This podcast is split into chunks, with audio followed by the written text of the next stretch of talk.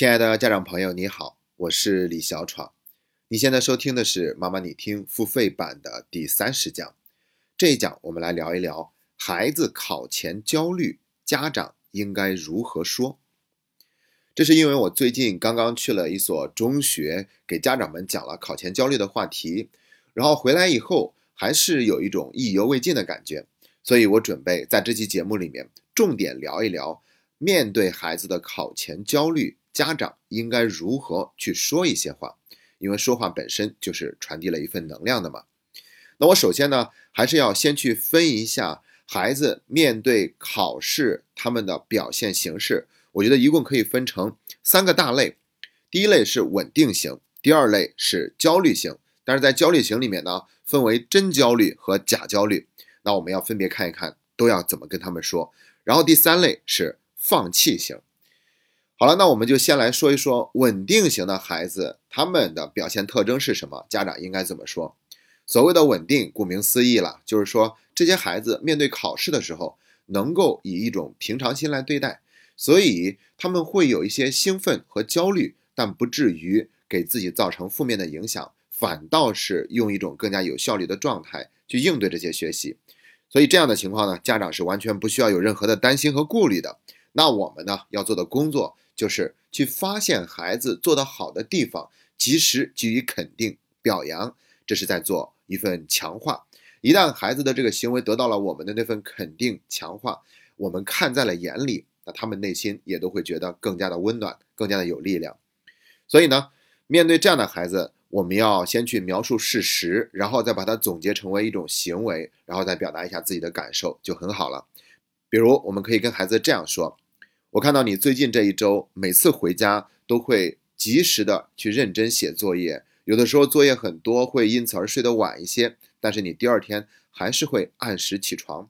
我从你身上明显看到了你那份努力，这让我心里面也觉得很踏实，很有力量。注意，在这个时候，我们不要去说“我觉得你又进步了”等等，哈。因为受到最近一个读书会家长的提醒，他分享的一个文章就说，如果我们说孩子有进步，就有可能暗含了对他之前的那份否定，所以我们不去做这样的比较，我们只是去对他现在的这个行为做一个描述，然后总结成为一种品质，就是努力嘛，认真啊，或者说积极，都是一样的，然后再表达一下我们的那份感受。这样的表达呢，本身就已经是在给孩子一个非常充分肯定的力量。这是针对于稳定型的孩子，我们要这样说。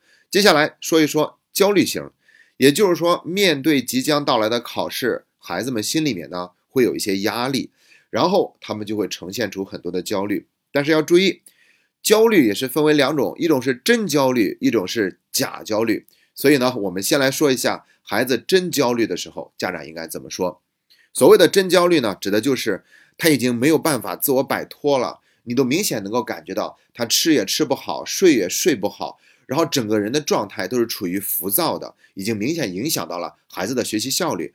他未必要跟我们说些什么，也未必向我们求助，我们仅仅以一个旁观者的身份，就感觉到孩子现在跟平常的状态不大一样。那这样的情况呢，往往都是真正的焦虑。这个时候，我们千万不要说“孩子，你没必要这么焦虑的，没关系的”，这样的话说了是等于没说的。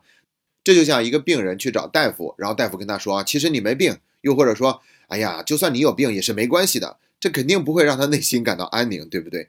所以说，这样简单的说法不会帮到孩子。我们得想一想，怎么样才是真的能够让孩子心里面感觉到我们的那份温暖和支持的。为什么他会这么焦虑？就是因为他很在意这个事情的结果，他特别想做好。那他为什么对于这个事情做好产生了这么强烈的执着呢？就是因为他觉得，如果这个事儿做不好的话，就等同于可能自己是没有价值的。所以在这种情况之下，我们要给孩子做一些区分。我们可以这样跟孩子说：“我知道你很重视这次考试，你很想让自己考出一个满意的成绩。”所以你也很想让自己有一个更好的状态，能够提升自己的学习效率。但其实呢，相比你的考试结果，爸爸妈妈更关心的是你人本身。我们更在意你过得是不是足够放松，内心是不是感觉很快乐。如果你感觉有压力是来自于爸爸妈妈的，那你一定要告诉我们，我们会及时做出调整。如果你想在释放压力这方面得到一些帮助，也可以随时来找我们，爸爸妈妈会和你一起面对你内心所有的压力以及其他所有的情绪。注意，我们可以用写信的方式去跟孩子说以上这些话，因为孩子已经处于焦虑的状态了，所以他内心可能就没有办法静下来听我们说一些话。认真的给孩子写一封信，去把这些话告诉给他，帮他做一个区分，让他意识到我们是跟他站在一边的。那会让孩子内心减少很多的压力，也更容易听得进去。那这是对于那些真正在焦虑的孩子我们要说的话。接下来我们就要说一说假焦虑的情况是怎样的，我们又要对这些孩子说些什么。先来说一说假焦虑是一个什么样的情况。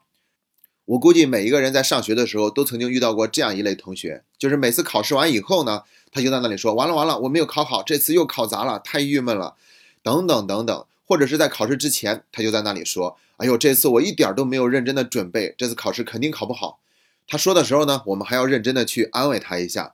等回头考试成绩出来了，很郁闷，因为他考得很好，完全不像他说的那样。